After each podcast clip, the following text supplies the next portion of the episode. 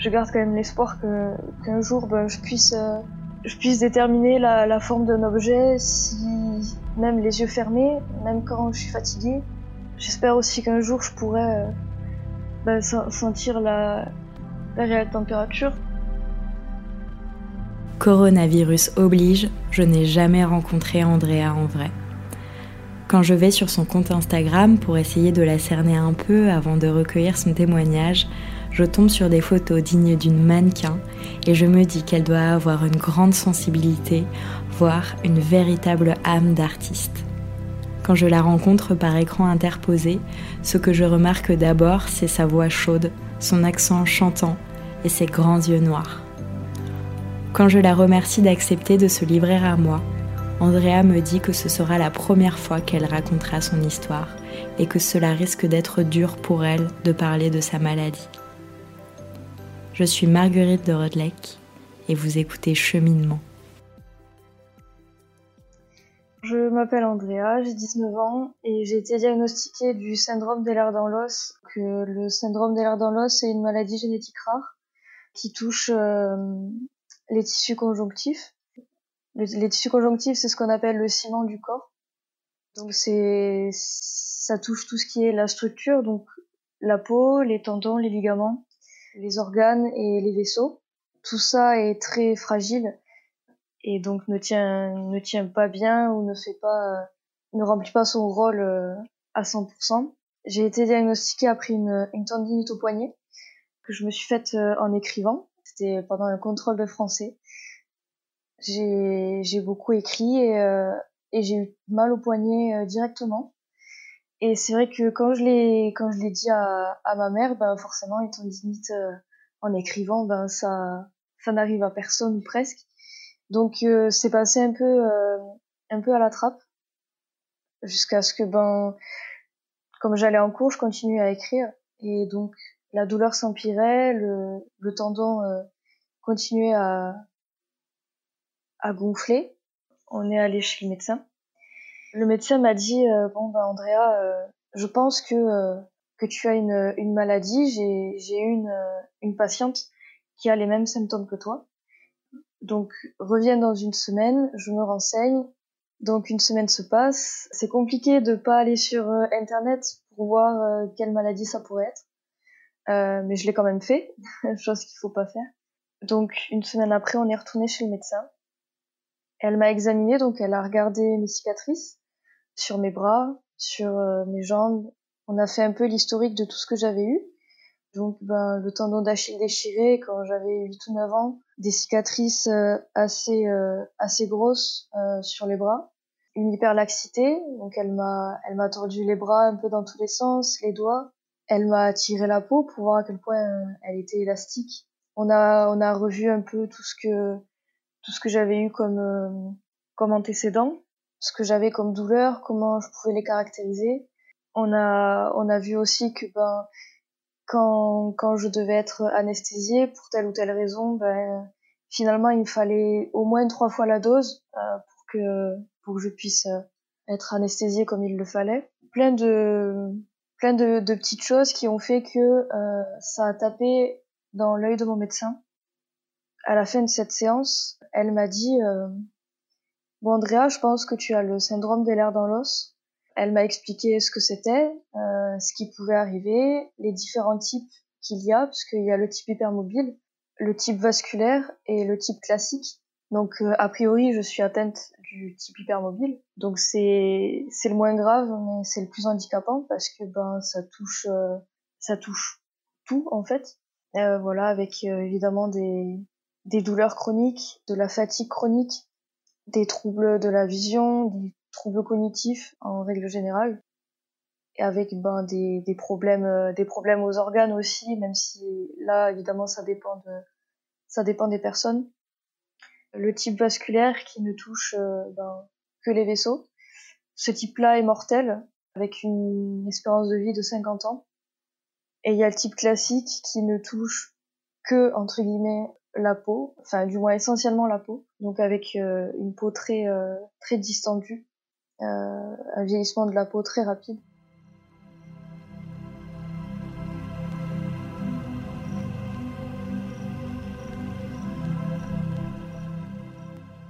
Voilà, donc a priori, selon elle, j'étais, je n'avais que le type hypermobile, donc elle m'a renvoyée chez un rhumatologue parce qu'il n'y a que apparemment qui peuvent émettre un diagnostic concret. Donc euh, les mois passent jusqu'à ce fameux rendez-vous avec le, le rhumatologue qui a duré 10 minutes.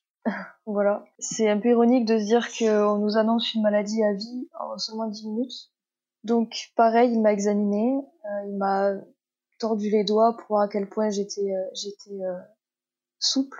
Il m'a retourné les bras, les poignets.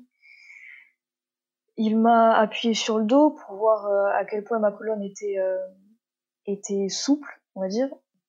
Et après ça, il m'a donc il a il a concrétisé le, le diagnostic de syndrome des dans l'os, type hypermobile. Mais euh, après m'avoir dit que oui, effectivement, c'était ça, il a dit un, énorme mais.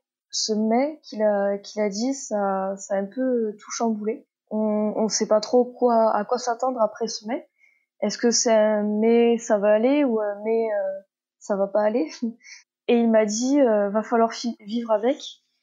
Et après, il m'a dit que c'était pas ça mon pro alors que oui j'avais le syndrome derrière d'un mais que c'était pas ça mon problème. Il a remis en doute euh, ben tout ce que mes douleurs en fait. C'est à dire qu'il a bien vu que j'étais hyper laxe mais pour lui mes douleurs euh, c'était euh, c'était elles, elles sont psychologiques en fait bref j'ai pas trop compris son truc le fait est qu'on est sorti de là il m'a il m'avait prescrit une prise de sang horriblement longue pour s'assurer que j'étais bien nourrie. Bon, les résultats de cette prise de sang euh, étaient, euh, étaient bons, évidemment. Donc ce diagnostic officiel, c'était le 24 mai 2017. Et le 10 juin, j'ai eu ma première hospitalisation. Et je pense que c'est l'hospitalisation qui a été la plus compliquée à gérer, que ce soit physiquement ou émotionnellement. Je suis rentrée, enfin je suis partie aux urgences pour des douleurs au dos et je suis ressortie de là en fauteuil roulant. Euh, voilà, pendant une semaine et demie, j'ai perdu au fil des jours ma mobilité. Euh, j'ai essayé quatre traitements différents à base de morphine, de tramadol, d'opium et aucun de ces traitements ne me soulageait. Voilà, donc c'est là que on a les, médecins qui s'occupaient de moi euh, m'ont aussi expliqué que ben comme euh, pour l'histoire de de, euh, de la dose d'anesthésiant, ben, les antidouleurs, même si c'est de la, ben, de la morphine, tout ça, même les plus forts ne marchent pas. Donc ça aussi, ça a été compliqué de se dire que ben j'étais pas vraiment consciente encore parce que c'est tout frais. J'étais pas consciente de ce que cette maladie allait euh, euh, engendrer, mais je savais que à, ce moment-là, je souffrais et que les médecins pouvaient rien faire, que j'étais droguée et, surtout plus les jours passaient, moins je pouvais marcher, moins j'avais d'autonomie et euh, j'avais des médecins adorables qui ont vraiment tout fait.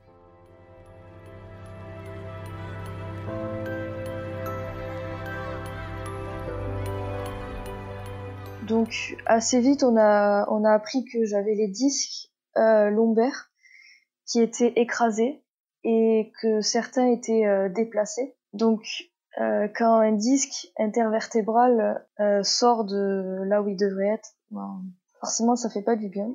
J'avais des patchs de lidocaïne dans le dos qui, qui malheureusement n'ont fait qu'anesthésier ma peau. J'avais six gélules d'opium par jour, couplées à, à du doliprane, évidemment. J'avais des perfusions qui n'ont jamais marché non plus. Et je suis sortie de là euh, complètement détruite parce que en moins de deux mois, j'avais perdu, j'avais tout perdu en fait.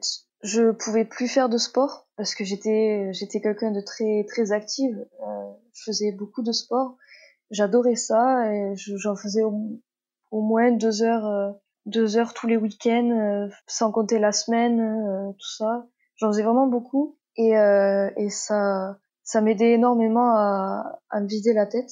Et en moins de deux mois, j'ai dû arrêter ça. J'ai dû, j'ai dû ben apprendre à, à vivre avec euh, avec cette maladie, à vivre assez vite. Et je suis sortie de là en fauteuil roulant et je crois que c'est c'est le moment le, le plus euh, le plus dur qui s'est passé depuis mon diagnostic. Voilà, j'avais perdu ma mobilité, j'avais perdu énormément de poids, euh, j'étais extrêmement fatiguée parce que ben les traitements étaient beaucoup trop lourds. Voilà, j'ai quand même continué euh, mon traitement euh, à l'opium chez moi que j'ai arrêté parce que ben ça ça faisait rien. Donc bon, le temps est passé. Euh, j'ai eu pas mal de problèmes de santé en un an, ce que je considère comme étant ma première crise, parce que c'est pas une maladie euh, dégénérative, mais elle évolue par crise.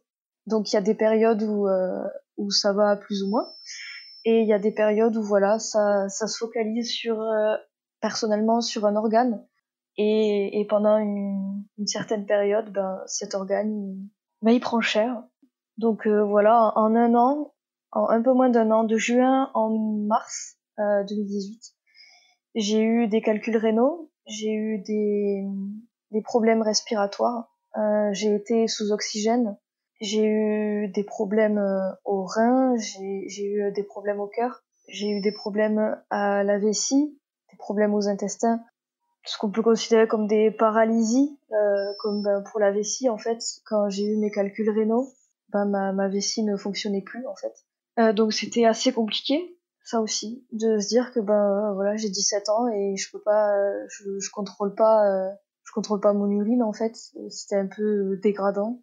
Et en mai, en mars 2018, euh, tout ça s'est apaisé. Il était temps. Et donc là, j'ai entamé une phase de déni euh, assez euh, assez importante, bah, qui a pas duré vraiment très longtemps, mais euh, mais qui était là. voilà, je je refusais que que cette maladie m'empêche de d'accéder à, à mes rêves. Je refusais que je refusais de souffrir en fait, je refusais de, de devoir faire attention tous les jours, je refusais de pas de pas sortir quand il fait 40 degrés parce que mes poumons ils peuvent pas faire euh, peuvent pas faire leur travail correctement. Euh, je refusais de de plus faire de sport euh, parce que c'était trop dangereux. Je refusais tout ça. Et bon ben j'ai j'ai pas eu le choix. J'ai eu en septembre 2018, euh, j'ai fait un AVC au lycée. C'était un jeudi. D'ailleurs, le reste de l'année, j'ai pas pu aller en cours le jeudi. J'étais traumatisée.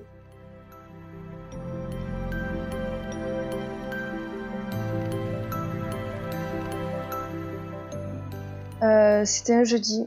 À 10 heures, j'étais en cours et j'ai eu les premiers symptômes. Et c'est vrai que quand on a 17 ans, on, non, un AVC, c'est pas possible, euh, c'est pas possible. Donc, ben, j'avais très mal à la tête et c'est venu crescendo. J'ai commencé à, à ne plus comprendre ce que je lisais, euh, à ne plus comprendre ce qu'on me disait. J'ai commencé à ne plus marcher droit. Ensuite, euh, j'ai eu la moitié gauche du visage qui s'est paralysée. Donc, euh, ben, je, quand je parlais, j'avais ben, le côté gauche de la bouche qui bougeait pas vraiment. J'ai eu ensuite euh, le bras gauche qui était complètement endormi.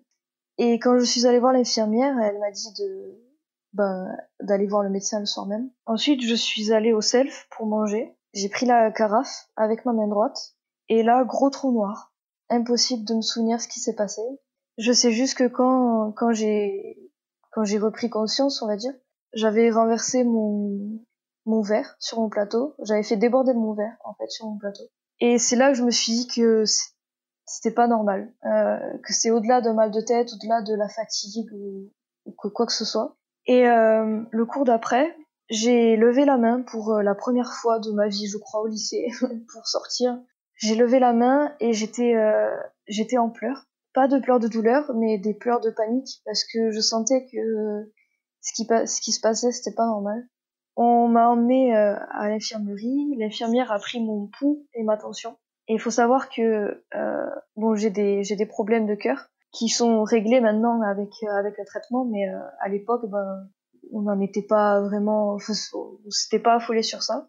Et euh, j'étais en bradycardie sévère, c'est-à-dire que j'étais à 52 battements par minute, ce qui est vraiment très très peu et j'avais euh, une tension très basse. Donc, bon, évidemment, je me suis allongée. Les pompiers ne voulaient pas venir. euh, parce que ben voilà, 17 ans mal de tête, euh, 17 ans mal de tête, c'est tout. Grosso modo, j'ai mis 5 heures à être prise en charge après les premiers, la première, euh, les premières apparitions des symptômes. Euh, je suis arrivée aux urgences. Euh, évidemment, je suis partie directement faire euh, une IRM.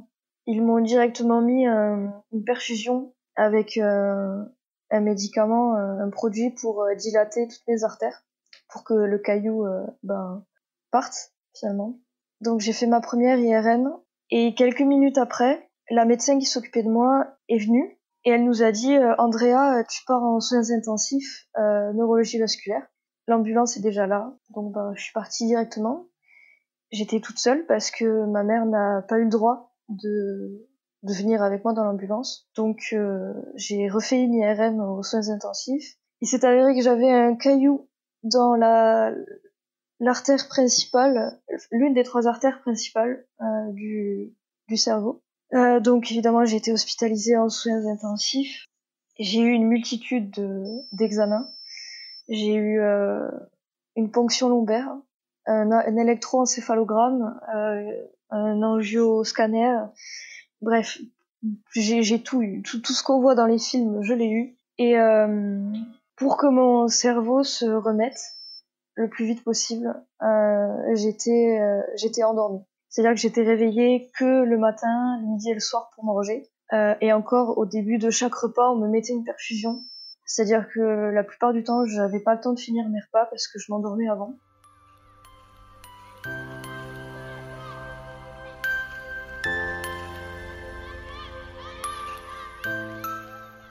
À, à ce moment-là, euh, alors je me servais toujours de temps en temps de mon fauteuil roulant, mais euh, j'avais trouvé euh, une alternative euh, j'avais un corset. Euh, donc j'arrivais à marcher avec le corset pendant une, deux heures. Euh, voilà, pas plus. C'était déjà ça. J'étais déjà contente. Et en fait, on m'a fait une ponction lombaire.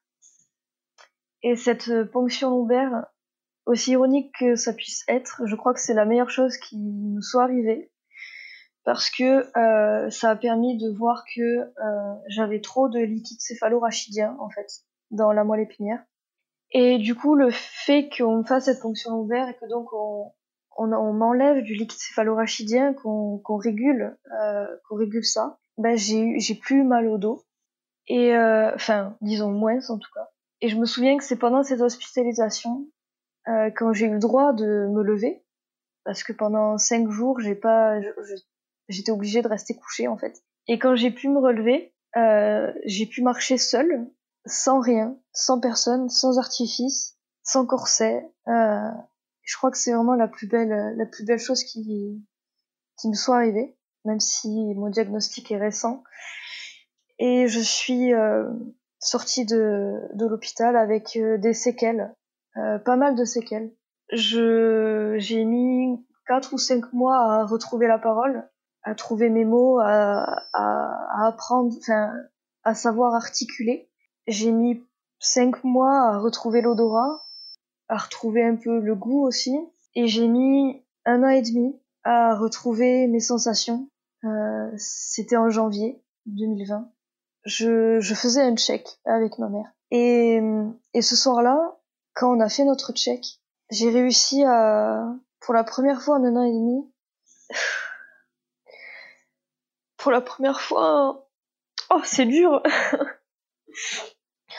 pour la première fois en, un an et demi, en faisant un, check avec ma mère, j'ai, j'ai senti sa peau et ça peut paraître anodin, mais c'était merveilleux en fait. Pour la première fois en un an et demi, j'ai, j'ai senti ben, la texture de la peau, les stries qu'elle forme, les bosses, la sécheresse, je l'ai senti avec mon index, je m'en souviens. Alors évidemment, j'ai, je me suis empressée de, de tout toucher pour voir si, si c'était que la peau ou si, si ça y est, j'étais, je, ressentais de nouveau tout. Et euh, le fait est, c'est que non. Mais je, sentais déjà la peau, j'en avais oublié la texture que ça avait. J'ai touché un mur en crépi. J'ai pas, j'ai pas vraiment su déterminer que c'était du crépi juste avec ma main. Quelques mois après, pendant le confinement, j'ai réussi à sentir euh, le chaud, le froid, le mouillé, le sec avec mes deux mains. Les douches à 12 000 degrés, c'était fini parce que ben j'arrivais à, à voir, à sentir quand c'était trop chaud, euh, même si et encore à l'heure actuelle, il y a, je, je sens pas la réelle température. Euh, ça tend quand même à, à s'améliorer de mois en mois.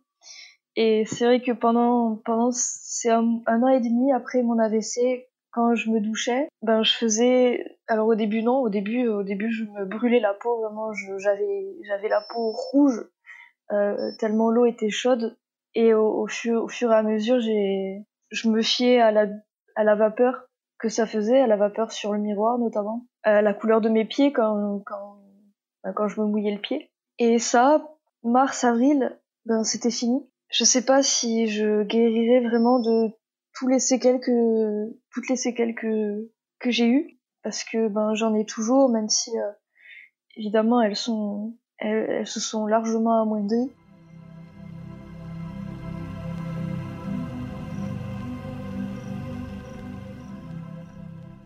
Je garde quand même l'espoir que qu'un jour ben, je puisse euh, je puisse déterminer la, la forme d'un objet si même les yeux fermés, même quand je suis fatiguée. J'espère aussi qu'un jour je pourrai euh, bah, sentir la, la réelle température. Je sais que que je serai malade euh, toute ma vie et je sais que hum, j'aurai des phases où ça n'ira pas du tout. Tout comme je sais que j'aurai des, des périodes où ça ira, que ce soit d'un point de vue moral ou d'un point de vue euh, physique et physiologique j'ai appris à, à, vivre avec, même si j'ai encore beaucoup de mal à, à ne faire qu'un avec. Dans la plupart euh, de mes choix, de, de, ce que je dois faire, c'est ben, c'est ce syndrome qui me qui me contrôle, qui me dirige. Et je sais que je, je peux faire autrement. Je sais que que le handicap ça ça fait peur, euh, ça peut faire peur du moins. Même si euh, ben, pour mon cas, il est, il est complètement invisible, euh, même si j'ai des attelles. Ou quand j'étais sous oxygène, ben voilà, j'avais, j'avais un masque à oxygène. Après, j'ai eu des lunettes euh, à oxygène, enfin pour l'oxygène. C'est pas, c'est pas, c'est pas vraiment visible.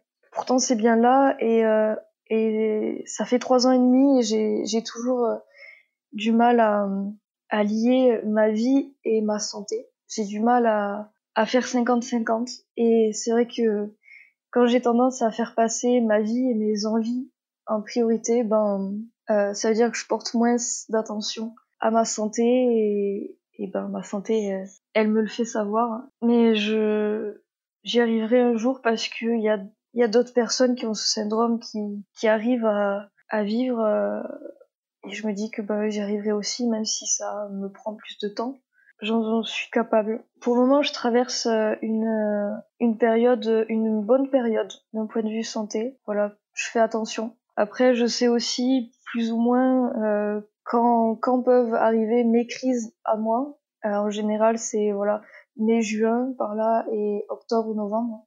Je perds pas de, de l'esprit que, que peut-être demain j'arriverai pas à me lever, que peut-être que demain je devrais aller aux urgences. Peut-être que demain, euh, les médecins auront peur que je meure, ou peut-être que peut-être que demain ça ira très bien, que je pourrai courir un marathon. Quoi qu'il en soit, euh, j'ai fait la promesse, j'ai fait la promesse à ma mère et à mes quelques amis que je laisserai pas, euh, que je me laisserai pas abattre par euh, les problèmes de santé que je pourrais avoir dans le futur ou même l'usure en fait, l'usure des douleurs qui sont quotidiennes, euh, l'usure de de l'impuissance dans les regards, que ce soit de de ma famille ou pire encore celle des médecins. Je leur ai fait la promesse que même si c'est dur et que je souffre, euh, même dans la pire des souffrances, que je lâcherai pas. Et même si ça me demande toute ma force, ben je tiendrai ces promesses.